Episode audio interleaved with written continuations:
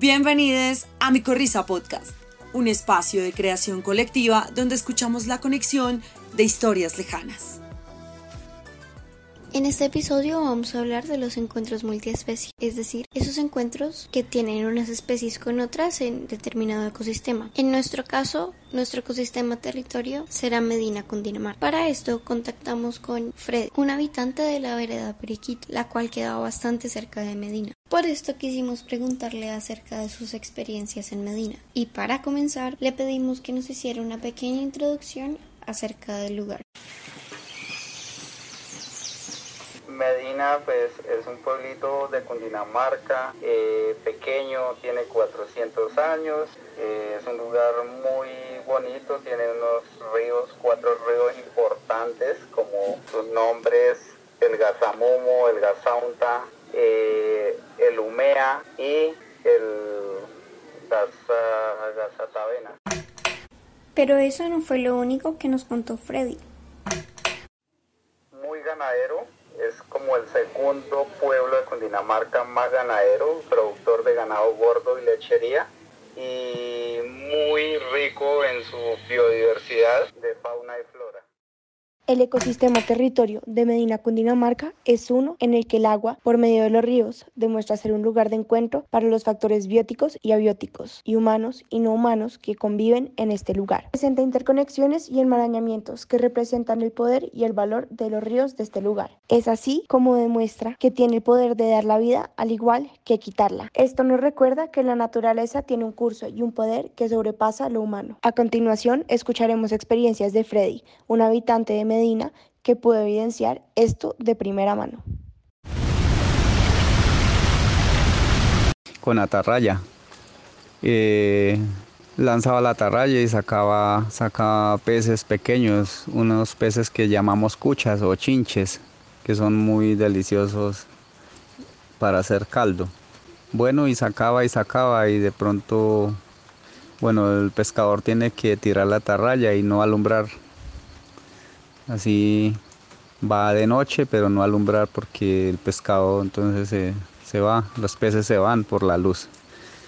Bueno, cuando yo sentí algo que se movía mucho, tiré la atarraya, tiré la atarraya, sentí que al jalarla se movía mucho y dije saqué un pez grande, eh, lo cual me causó curiosidad, dije este sí está grande y cogí la linterna, alumbré y era una serpiente. Entonces, pues no, el susto, soltar esa, soltar inmediatamente esa atarraya, que se saliera la serpiente, se fue, cogió el agua y se fue. Y hasta ahí hubo pesca, pues ya echarme la atarraya al hombro y, irme para la casa ya porque no, no había nada más que hacer. Entonces no, no volví a ir a pescar de noche con tarraya. Pues si lo hacía iba con anzuelo, pero con tarraya ya me cogí miedo. El agua es como un enlace que logra unir a muchas especies, siendo así un lugar clave para las relaciones multiespecie en ecosistemas territorio como Medina Cundinamarca. Vemos cómo las relaciones se generan a raíz de necesidades de supervivencia o económicas. Como lo menciona Freddy, la caza de animales como lampas es una actividad que realizaban para sobrevivir. Y en el caso del encuentro con la serpiente, Freddy lo tuvo por estar pescando. Así vemos cómo los ríos de Medina son de vital importancia a ser el campo de encuentro de diversas especies. También vemos cómo los ríos son una fuente de vida que cobran respeto por el poder que tienen con relación a la hidrología y climatología de la región. Pueden cobrar vida como lo expresa Freddy en varias de sus experiencias, además de darla. Freddy también nos cuenta sobre uno de los acercamientos que tuvo con el río cuando estaba pequeño. Bueno, pues estaba muy pequeño, tendría como unos nueve años cuando tuve que viajar con mi papá del campo hacia el municipio de Medina. Él llevaba una carga de comida para vender de lo que él cultivaba acá, que era plátanos, yuca, maíz, arracacha. Él sacaba una carga para vender los sábados y, y pues se vendía entre sábado y domingo. Y llegando al río, al río Gazamumo, estaba muy hondo y mi papá me dijo, súbase en el, en el caballo, alanca.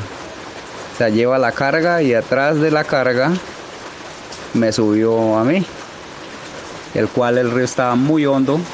El caballo tan pronto entró al río quedó totalmente tapado en agua. El caballo al, al soltar nado pues se la dio mucho, lo cual yo me caí del caballo. Caí al agua pero me le agarré del lazo y el caballo me sacó fue de rastra de, del lazo, o sea, salí colgado del lazo del caballo. Pero fue mucho susto, pues yo no sabía nadar y, pues estuve de buenas que, que le alcancé a agarrar el lazo y salí colgado. Como podemos escuchar en la anécdota anterior, el agua y sus enlaces pueden llegar a ser peligrosos para los individuos en un ecosistema. Freddy nos cuenta más de eso en la siguiente anécdota.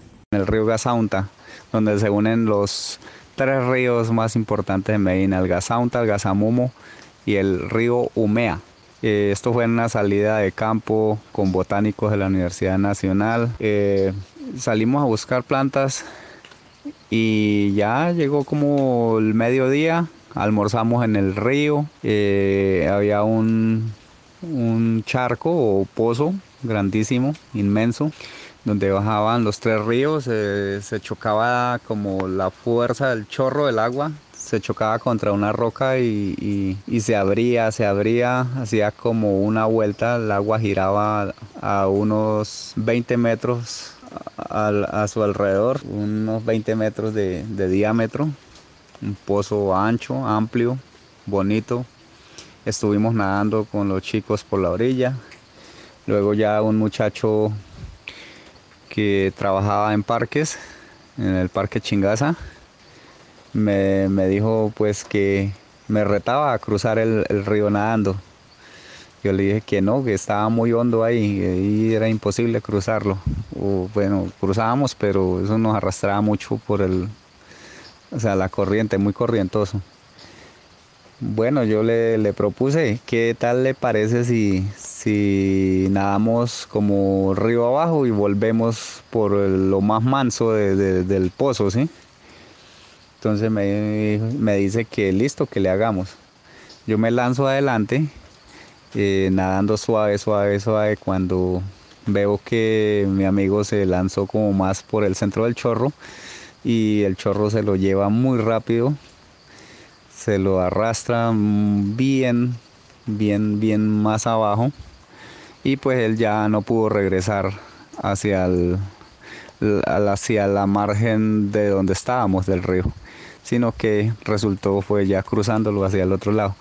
Eh, pues yo me quedé un poco más, más atrás porque yo iba por eh, donde el agua está más quieta, cuando de pronto pum, me, me, jaló un remolino, un remolino es como, como el agua que gira y succiona entonces me succionó el agua. Yo luché, luché y no pude salir. Eh, tuve que, que aguantar sin respirar como algo así como un minuto. Eh, finalmente no nadé más porque si nadaba más me esforzaba y ya iba a tomar agua. Luego que pasó como el minuto ya la misma corriente de agua me sacó otra vez a flote ya entonces pues sí estuve muy asustado en un momento pensé que era mi final pero pues confiaba en Dios que iba a salir que iba a salir de, de esa ya salí y ya mi amigo se había ya había salido del agua yo ya salí o sea, sin fuerza, yo solo me dejé arrastrar del agua suave, suave, suave. Cuando ya iba como, como en el punto que tenía que salir, ahí sí salí nadando suave, pero no, eso fue mucho susto. Eh, el profesor que estaba con los alumnos, pues no, como que no, no se percató de lo que estaba sucediendo. O sea, pensó que nosotros éramos no duros para nadar, que esperaba era en el momento volver a vernos y pues grabarnos cruzando otra vez hacia donde ellos estaban, pero no, no fue posible. Yo sentí mucho miedo y, le dije a mi amigo que no nos lanzáramos otra vez ahí, que no, que no, no lo dejé porque él se iba a lanzar ahí, no, yo no lo dejé. Seguimos como por, por la playa del río arriba hasta llegar a un cable donde tenían una polea para pasar y unos chicos de, que venían de Medina del colegio nos ayudaron a pasar ahí ya. Nos reunimos otra vez con los alumnos, con el profesor y pues ya aguantar el regaño del profe y, y, finalmente pues todo se convirtió en risa y, y contentos porque no nos había pasado nada. Historias de la vida real. En un poblado de la cordillera oriental en Colombia, una abuela campesina ante la presunta desaparición de su nieto decide salir en su búsqueda.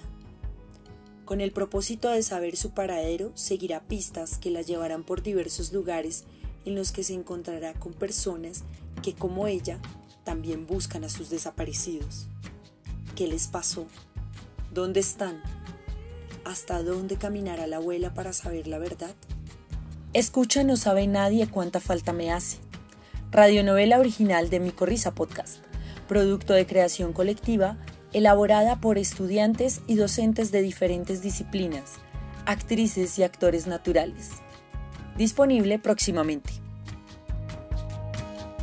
Al escuchar las anécdotas de Freddy, es normal que nos surjan algunas preguntas, como sobre la cacería, ya que menciona la pesca, o sobre la biodiversidad en Medina.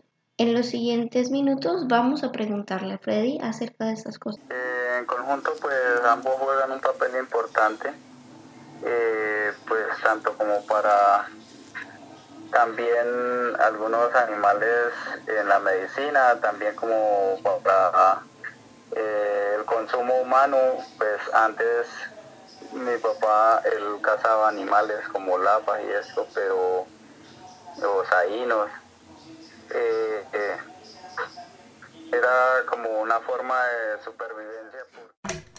Es así como vemos que se tejen las distintas relaciones multiespecie generando una historia conjunta que construye un paisaje que se encuentra en constante cambio. Las infinitas relaciones entre los individuos que habitan un lugar permiten comprender la complejidad de un ecosistema a nivel ecológico y cultural campo le ha enseñado mucho, muchos, muchas cosas, muchos saberes, eh, a cuidar un poco también de, lo que hay, de la biodiversidad, de la naturaleza, de todo. Es muy hermoso vivir en el campo, apreciar lo que hay, todo, las aves, los animales, todo. Las plantas, se aprende mucho de, de, la naturaleza, se, se aprende de, nuestros ancestros cómo debe utilizar las plantas como medicina y, y, otras cosas que se encuentran al alcance.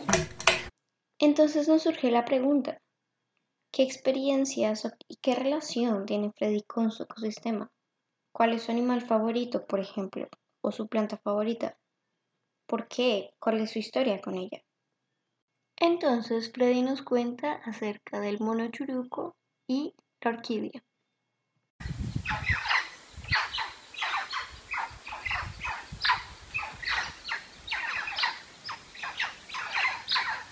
Es un mamífero eh, aproximadamente pesa de 25 a 30 kilogramos ya en la edad adulta y, el pelaje negro muy hermoso y pues anteriormente eh, los cazábamos para el consumo.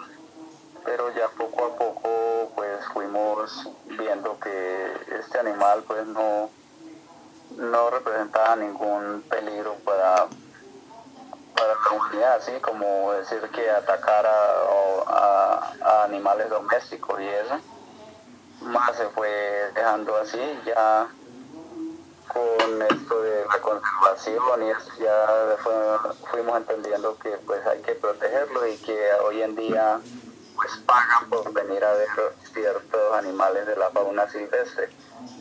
Entonces ya en vez de cazarlos los protegemos y pues acá también hay que un profe que un predio y, está cuidando especialmente el mono churuco. Entonces eso es muy, muy bueno porque ya le da más ánimo a la gente a cuidarlo, ¿sí?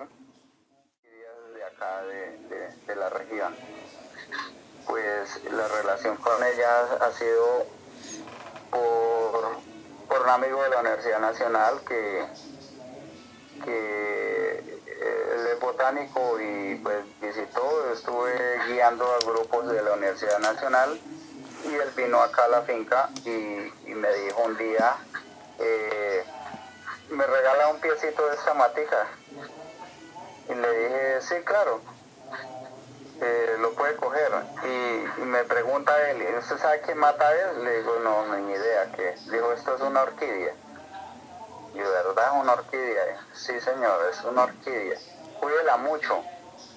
Y ya en otra salida, otro semestre que vinieron, eh, ya pues ya fuimos más charlando sobre el tema de las orquídeas y, y me dijo estas son otras orquídeas, esto yo pues estas patas yo las he visto, de hecho las he encontrado en el bosque, por ahí se caen, se caen árboles y hay mucha orquídea que se caen esos árboles y pues se mueren, porque ellas son epífitas, eh, entonces se cae el árbol, se muere, ella también se muere entonces comencé como a, a, traer matas así de orquídeas que, encontraba en el bosque tiradas y pues ya tengo aquí un orquidiario muy bonito, el cual eh, el biólogo ha venido especialmente a tomarle fotos y está haciendo una guía de orquídeas de, de aquí del área de Medina. Entonces es muy importante.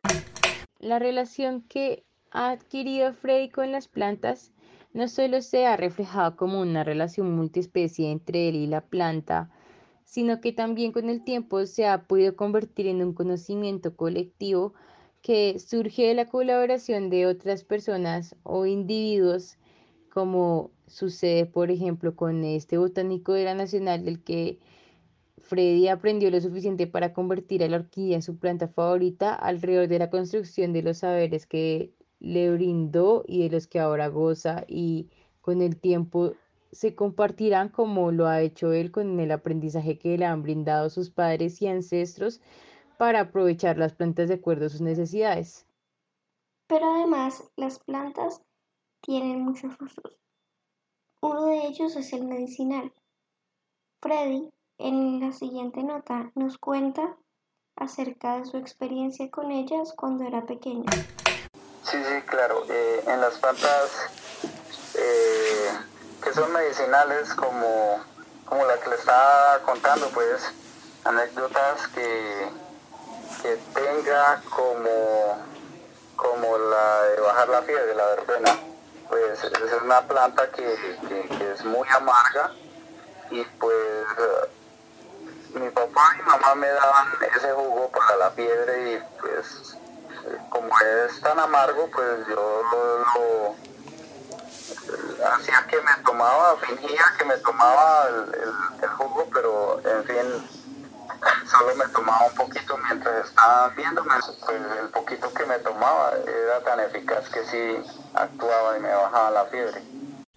Es muy impresionante ver cómo todo está conectado, como cada partícula de cada individuo perteneciente a un ecosistema hace la diferencia. Como cada acción que un individuo tome genera un efecto dominó que va a hacer cambiar el rumbo de un ecosistema de alguna forma u otra. Escuchar aquellas relaciones que tiene Freddy con los ríos, los monos, las orquídeas, nos hace sin duda reflexionar acerca del impacto de nuestras acciones en los ecosistemas y cómo, con intenciones o no, terminamos estableciendo alguna relación como la del cazador y su presa.